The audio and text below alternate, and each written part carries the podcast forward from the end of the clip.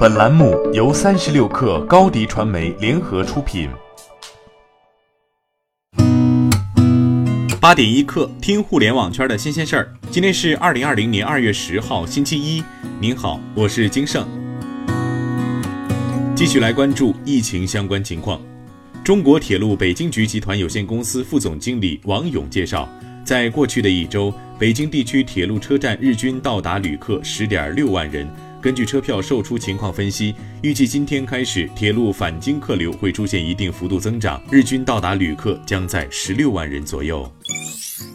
中国国航发布中美航线结构及航班调整公告。公告称，虽受疫情影响，航空市场受到重大冲击，但为满足中美两国间人员往来的需要，保持与美国主要城市的通航，国航对运力进行了整合，航线结构和航班进行了调整，保留北京至洛杉矶、旧金山、纽约、华盛顿航线。中美航线航班如果有新的调整，国航将实时公布，旅客可通过国航官网、中国国航 App、国航服务热线九五五八三或机票代理查询航班动态。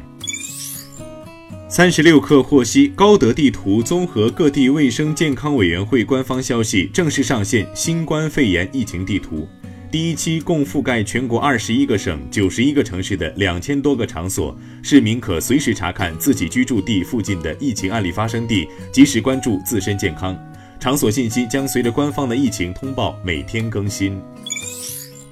京东集团及其投资的达达集团联合宣布，将采取灵活多样的用工形式，面向全社会提供超过三万五千人的就业岗位。京东物流将面向全国开放包括仓储员、分拣员、快递员、驾驶员等在内的超过两万个一线岗位。同时，已有十余家企业与京东物流开展了多种形式的异业合作，输送了七百余名员工在京东物流各园区、转运中心、营业部等参与拣货、打包、分拣、配送等工作。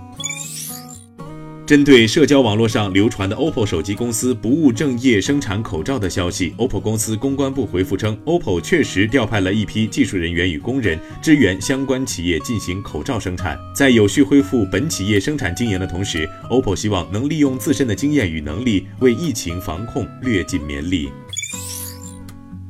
三十六氪讯，小米将于二月十三号下午两点举行首次纯直播发布会，发布的新品为新一代五 G 旗舰产品小米十。雷军在微博证实，小米十全系标配 UFS 三点零闪存。他还称，UFS 三点零是目前业界最快的闪存，接口带宽高达每秒两千九百兆，比 UFS 二点一快一倍。UFS 三点零每秒 GB 顺序读取的功耗比 UFS 二点一降低百分之六十。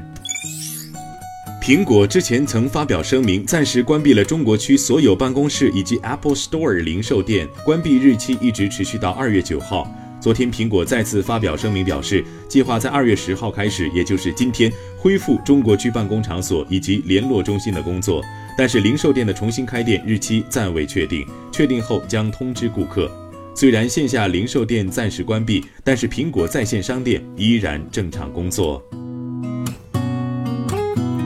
好，今天咱们就先聊到这儿。编辑崔彦东，我是金盛，八点一刻，咱们明天见。